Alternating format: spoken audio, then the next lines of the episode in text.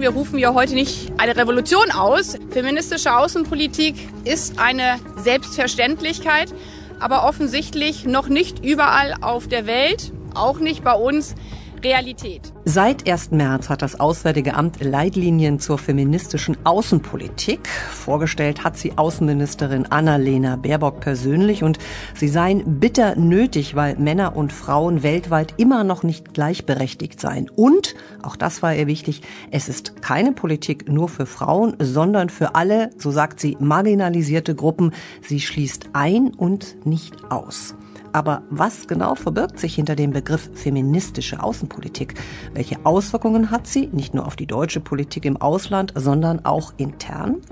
Das ist nun Thema im SWP-Podcast Mehr Gerechtigkeit, Ziele und Herausforderungen feministischer Außenpolitik. Schön, dass Sie uns zuhören. Ich bin Nana Brink und ich begrüße Claudia Ziller, Senior Fellow bei der SWP. Sie forscht dort zur feministischer Außenpolitik und sie hat an den Konsultationen des Auswärtigen Amtes mit Zivilgesellschaft und Wissenschaft mitgewirkt. Herzlich willkommen. Guten Tag. Es geht um ganz normale Probleme von ganz normalen Menschen. Und da auf der Welt die Hälfte einer Gesellschaft aus Frauen besteht, müssen auch ihre ganz normalen Probleme und Herausforderungen berücksichtigt werden. Die Außenministerin Annalena Baerbock bei der Vorstellung der Leitlinien. Frau Ziller, was ist feministische Außenpolitik? Feministische Außenpolitik kann man so erklären, das ist ein Rahmen für auswärtiges Handeln, aber auch für die Arbeitsweisen und die Organisation des Ministeriums. Und dieser Rahmen basiert auf Menschenrechten, auf feministischen Forderungen, aber auch auf äh, empirischen Erkenntnissen. Um ein Beispiel zu geben, eine zentrale Forderung ist äh, mehr Gerechtigkeit zwischen den Geschlechtern, ja, dass die Machtasymmetrie abgebaut wird, äh, dass Frauen genauso viele Rechte und Ressourcen und Repräsentanz bekommen wie Männer. Eine Erkenntnis ist die Erfahrung zum Beispiel, dass wenn Frauen an Friedensverhandlungen beteiligt sind, diese Vereinbarungen besser leichter umzusetzen sind und dann auch viel nachhaltiger. Nun ist das ja eine große Leidenschaft der Außenministerin, wie wir wissen, diese Leitlinien endlich äh, auf die Schiene gebracht zu haben. Sie waren auch Teil der Koalitionsverhandlungen. Wir haben sie uns durchgesehen und ich muss sagen, ich bin über zwei Begriffe gestolpert, die wir vielleicht nochmal erklären sollten, nämlich gendersensibel und gendertransformativ. Gendersensibel sind solche Projekte oder Maßnahmen, die die unterschiedlichen Bedürfnisse und Belange von verschiedenen sozialen Gruppen ernst nimmt und diese Unterscheidung macht, ja, dass man nicht sagt, äh, Menschen haben die gleichen Bedürfnisse, sondern unterscheidet und denen gerecht wird. Gender transformativ, das adressiert eher die Strukturen und die Bedingungen, die für Ungerechtigkeit zuständig sind, die die Ursache sind, die dazu führen, dass vielleicht gleiche Rechte anerkannt sind, aber nicht in gleichermaßen genossen werden können. Haben Sie ein Beispiel für mich? Was wäre ein gender-transformatives Projekt? Ein gendertransformatives Projekt geht ein bisschen weiter. Zum Beispiel, wenn man geschützte Räume organisiert, damit sich Frauen unter sich austauschen können, das wäre eher gendersensibel. Wenn man aber sagt, äh, es sollen auch Dialogprozesse geben zwischen denen, die die Macht haben und ein Problem damit haben, dass Frauen gleiche Rechte genießen und äh, Frauen an diesen Prozessen mit diesen Autoritäten beteiligt sind, das wäre eher gendertransformativ. Es ist ein sehr umfassender Ansatz und Sie haben ja gesagt, nach außen, nach innen. Vielleicht dröseln wir das noch mal ein bisschen auf, bevor wir auch zu der Skepsis kommen, die ja auch dieser Politik oder diesen Leitlinien auch entgegengebracht worden ist. Ähm, ja, wie organisiert man denn eine feministische Außenpolitik? Indem man äh, Geld für solche Projekte und Maßnahmen einsetzt, die in die Richtung wirken, dass weniger Diskriminierung und nicht mehr Diskriminierung gibt. Zum Beispiel, wenn Geld äh, investiert wird in die Ausbildung oder Stärkung von Menschenrechtsverteidigerinnen oder für Mediation. Aber auch indem man zum Beispiel im Falle von Sanktionen sich überlegt, welche Sanktionen sollte man wählen, wie sollten sie gestaltet werden, dass sie nicht die Bevölkerung treffen, sondern genau den Effekt zeitigen, die man sucht. Und das setzt auch ein Wissen über Instrumente und ein Wissen über Gesellschaften voraus, der zu Kontextsensibilität führt. Also ich habe mir das natürlich auch durchgelesen und in diesem Kontext, den Sie jetzt gerade schildern, fiel ja immer auch wieder der Begriff feministischer Reflex. Also das ist sozusagen die Schablone, die wir auf diese Projekte legen. Reflex, also ich habe natürlich sofort an den Pavlovschen Reflex gedacht, den, an den wahrscheinlich jeder gedacht hat. Wie würden Sie den noch mal ein bisschen näher definieren? Ich habe meine Schwierigkeiten mit dieser Metapher auch, weil unsere Reflexe sind eher patriarchal als feministisch. Unsere angelernten Reflexe, weil wir in patriarchalen Strukturen sozialisiert werden. Und Feminismus hat viel mehr mit Kritik und Reflexion zu tun. Und es geht um umlernen. Ich arbeite eher mit einem anderen Bild. Ich arbeite mit dem Bild der Messbrille bei der Augenärztin. Da werden verschiedene Gläser eingefügt. Ein Glas wäre die feministische Perspektive. Und mit unterschiedlichen Gläsern in dieser Messbrille sieht man unterschiedlich stark, einige Sachen schärfer, andere weniger scharf. Und das Gehirn muss sich auch daran gewöhnen, dass auch dieses Glas in die Brille eingesetzt wird und wir uns daran gewöhnen, durch diese Linse zu sehen. Und man wird auch andere Sachen sehen. Aber das ist natürlich auch nur eine von vielen Linsen, die in dieser Messbrille eingesetzt sind. Dann setzen wir doch mal die Brille auf. Geben Sie mir ein Beispiel, zum Beispiel ein konkretes, wo man ein Projekt mit dieser Brille anders sieht. In der Diplomatie ist zum Beispiel üblich, dass wenn ein Land ein Missfallen gegenüber einem anderen zum Ausdruck bringen will, vielleicht die Botschafterin, der Botschafter abgezogen wird, ja? Und damit drückt man etwas aus. Das passiert in der Regel, wenn die Beziehungen angespannt sind. Vielleicht ist dieses Gastland keine Demokratie, sondern ein autoritäres Land. Vielleicht sollte sich man in bestimmten Situationen überlegen, ob es nicht sinnvoller wäre, den Botschafter oder die Botschafterin dort zu lassen und die diplomatischen Strukturen zu stärken, damit zum Beispiel der Gesellschaft oder protestierenden Gruppen dort geholfen werden kann. Ist ja jetzt gerade im Iran passiert und da sind Botschafter gegenseitig abgezogen worden, also keine gute Idee?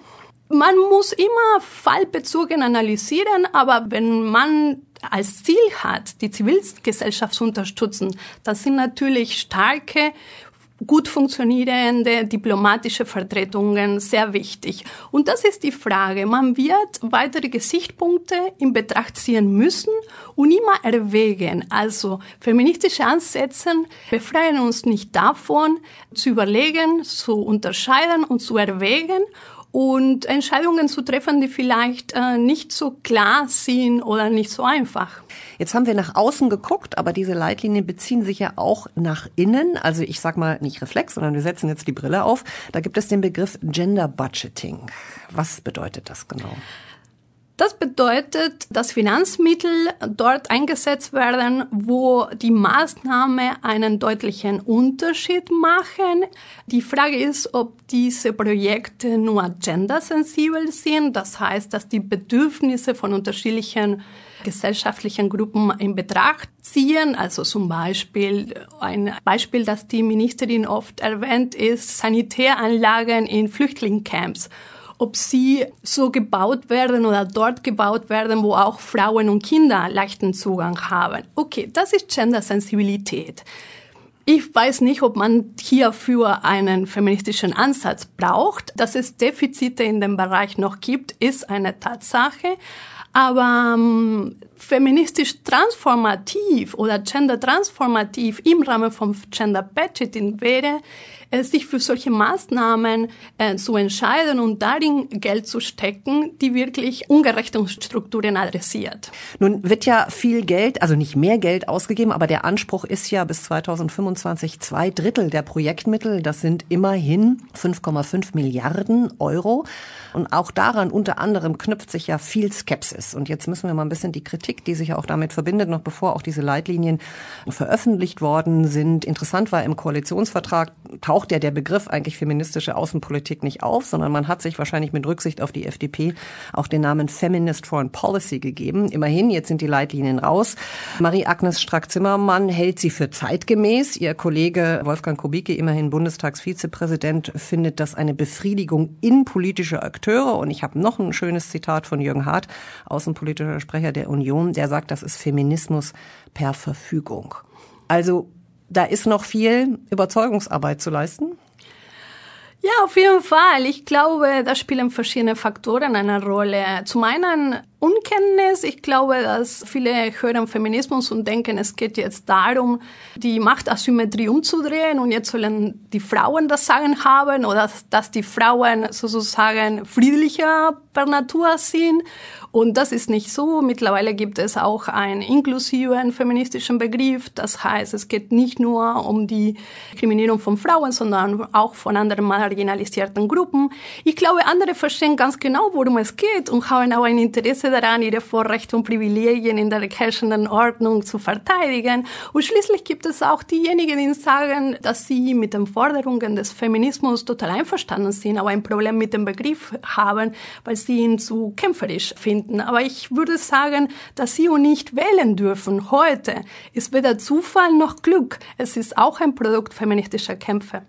Diese Leitlinien sollen nach innen auch angewendet werden. Unter anderem will man gucken bei der Auswahl des Personals, dass man mehr Diversität reinbekommt. 27 Stellen aller Auslandsvertretungen sind mit Frauen nur besetzt. Auch alle Botschafterinnen und Botschafter sollen ja einen Prozess durchlaufen der Sensibilisierung für diese Außenpolitik. Ich denke jetzt mal an Graf Lambsdorff, der neuer Botschafter in Moskau werden soll von der FDP, der auch schon Kritik geübt hat. Also muss man da auch noch sensibilisieren für diese Außenpolitik bei vielen. Auf jeden Fall, ja, klar, muss man sensibilisieren. Man muss immer sensibilisieren für Perspektiven, die man nicht hat oder für Perspektiven, die nicht die dominanten sind. Also es geht um mehr Perspektivität, es geht auch um Wissen. Also man wird mit einer feministischen Perspektive nicht einfach die Lösung für alle Probleme finden, sondern das sollte man als Querschnittsthema sehen. Also eine feministische Forderung ist Kontextsensibilität. Das heißt, wie Leute bestimmte Sachen oder politische Entwicklungen erfahren, unterschiedlich erfahren, was ihre Bedürfnisse sind, was ihre Interessen sind. Das heißt, ein feministischer Ansatz setzt Kontextwissen voraus und macht Fachwissen umso nötiger. Das heißt, wenn man will, dass Sanktionen feministisch gestaltet werden.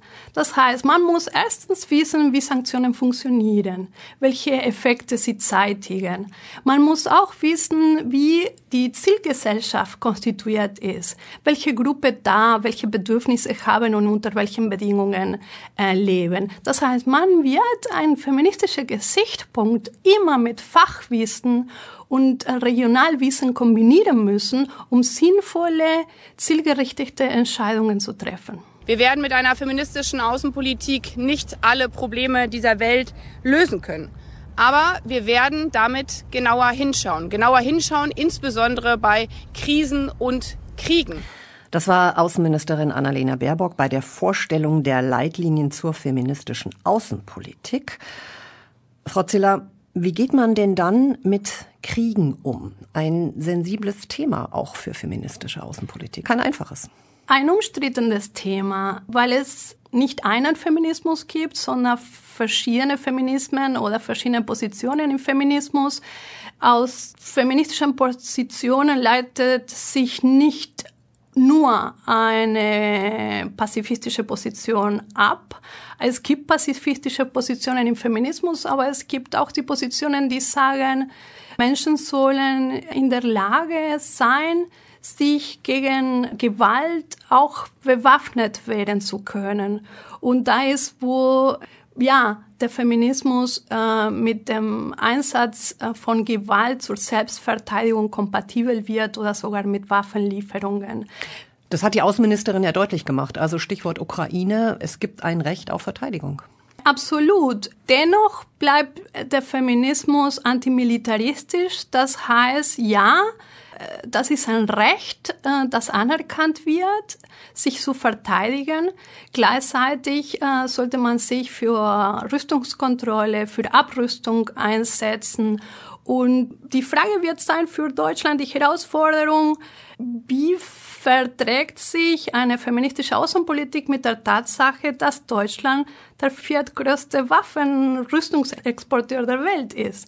Und das ist ein Spannungsverhältnis. Wie lösen wir das auf? Also es ist eine interessante Passage auch in den Leitlinien, die allerdings sehr vage bleibt. Das ist mir auch aufgefallen, auch in den Koalitionsverhandlungen. Man sagt nur, man muss diese Perspektive in Rüstungskontrolle, wir arbeiten ja gerade oder beziehungsweise das Wirtschaftsministerium arbeitet an einem neuen Rüstungskontrollgesetz, können Sie das noch mal ein bisschen konkretisieren? Was würden Sie einer Regierung raten? Wo ist da, wie reagiert man da gendersensibel? Also es gibt auf jeden Fall feministische zivilgesellschaftliche Organisationen, die äh, genau darauf spezialisiert sind und darauf fokussiert sind, sich an ähm, äh, der Entwicklung von Waffenexportkontrollgesetz äh, zu beteiligen. Und das heißt, welche Waffen sollen exportiert werden? An welche Länder? Wie verhindert man, dass Waffen, dass man an Länder exportiert, die sagen wir mal okay sind, demokratisch, dass diese aber nicht anderswo landen. Also das sind viele Fragen, die zunächst mal eine Untersuchung nötig machen, aber auch an, auf vielen Ebenen und in vielen Stufen verschiedene Regulierung erfordert. Nun hat die Außenministerin ja vielleicht Glück, dass diese Leitlinien jetzt verabschiedet worden sind. Also nachdem die Bundesrepublik ja sozusagen viele Waffen an die Ukraine geliefert hat. Hat sie da Glück gehabt? Ich würde sagen, wichtig ist, was noch kommt. Und was noch kommt, ist, ob man sich überlegt, was soll es mit den Waffen passieren danach? Welche Waffen werden noch exportiert? Welcher Typ von Waffen? Mit welchen Effekten? Und gibt es Überlegungen, gibt es Analysen, was soll danach passieren? Und das ist der Punkt. Okay, es gibt eine Entscheidung für Waffenlieferungen geht damit eine Analyse und ein Plan einher, wie man bestimmte negative Effekte dann verhindern wird oder daran arbeiten wird, dass sie möglich nicht eintreten. Mhm. Apropos Perspektive, wir blicken in die Zukunft. Das ist jetzt ein schönes Papier, also für diejenigen, die hinter der feministischen Außenpolitik stehen. Die Frage ist ja immer, wie anhaltend ist das? Oder wer überprüft das auch? Es sollen Monitoring- und Evaluierungsinstanzen eingebaut werden. Das gehört dazu. Es geht nicht nur um Kontrolle und Sanktionen, sondern es geht auch um Lernprozesse und man lernt nur, wenn man Review passiert, was man gemacht hat, mit welchen Ergebnissen. Es sollen auch innerhalb des Außenministeriums Strukturen geschaffen werden, die dafür sorgen, dass hier eine Umsetzung stattfindet, dass Menschen ausgebildet werden in feministischen Kriterien oder Gesichtspunkten. Es geht auch darum, die Erfahrung und die Expertise, die vielleicht andere Organisationen haben, auch der Zivilgesellschaft oder der Diaspora zum Beispiel, das einzubeziehen und zu berücksichtigen.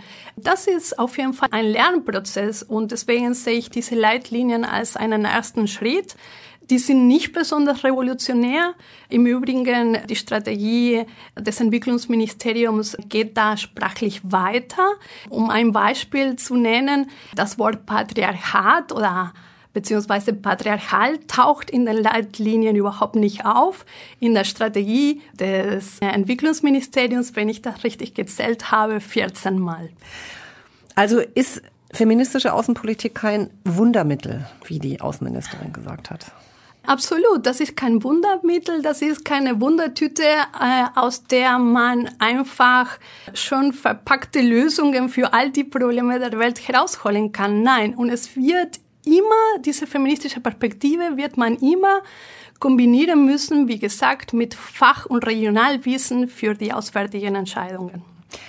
Was mir aber aufgefallen ist, dass es nun Leitlinien des Außenministeriums, Sie haben es gesagt, des Entwicklungshilfeministeriums, aber nicht des Verteidigungsministeriums. Und sie hat auch sehr klar gemacht, das ist kein Papier der Bundesregierung. Also ist es ja eigentlich nicht nachhaltig oder nicht ressortübergreifend? Ist das klug? Auf jeden Fall wird es schwierig für Deutschland sein, eine feministische Außenpolitik zu haben, wenn nur, wie Sie sagen, zwei Ressorts sich solche Leitlinien oder eine solche Strategie geben. Die Kohärenz wird nicht besonders hoch sein, wenn andere Ministerien nicht mitmachen. Aber es gibt auch die innenpolitische Dimension, ja. Also ja, das Verteidigungsministerium, das wäre sehr wichtig, oder auch das Ministerium für Wirtschaft und Klimaschutz. Aber auch eine innenpolitische Komponente ist wichtig, weil wenn Deutschland mit einer feministischen Außenpolitik auftreten will, dann hätte mehr Legitimität, wenn auch innenpolitisch oder in Deutschland auch sozusagen Genderfragen besser aussehen würden als wie zum Beispiel Schweden. Schweden war das erste Land, das seine Außenpolitik für feministisch erklärt hat und Schweden hat aber eine gewisse Autorität in Genderfragen, weil in vielen Aspekten sieht die Gendergerechtigkeit in dem Land mhm. besser aus als in Deutschland. Wobei man dazu sagen muss, dass der jetzige konservative schwedische Außenminister den Begriff zumindest feministische Außenpolitik einkassiert hat. Richtig, richtig. Und es ist zu befürchten, dass das auch inhaltliche Konsequenzen haben wird. Aber kehren wir ein bisschen vor der eigenen Tür, wenn Sie sagen, wie glaubwürdig ist feministische Außenpolitik? Letzte Frage. Und dann haben wir eine Wirtschaftsdelegation mit unter Anführung des Bundeskanzlers und drei Viertel sind Männer. Hm. Das ist, wo die innenpolitische Dimension eine ähm, zentrale Rolle spielt, weil genau, die Ressorts können sich diesen Leitlinien geben, aber wenn man dann andere Sektoren der Gesellschaft mitnimmt auf die Reisen, wie sieht es dort aus? Nicht nur mit äh, der Frage der Anzahl der Frauen, sondern auch, wie vielfältig diese Gruppe überhaupt ist, auch im Sinne der Herkunft etc. Das war der Podcast zum Thema Mehr Gerechtigkeit, Ziele und Herausforderungen feministischer Außenpolitik. Claudia Ziller, vielen Dank, dass Sie da waren. Danke auch. Und Ihnen, liebe Hörerinnen und Hörer, vielen Dank fürs Zuhören. Weiterführende Literatur zum Thema finden Sie wie immer in den Show Notes zu dieser Podcast-Folge. Und natürlich können Sie unseren Podcast auf allen bekannten Plattformen hören. Alle Informationen über neue Folgen, die gibt es natürlich wie immer auf Facebook, Twitter und unserer Website. Ich bin Anna Brink und ich freue mich auf das nächste Mal.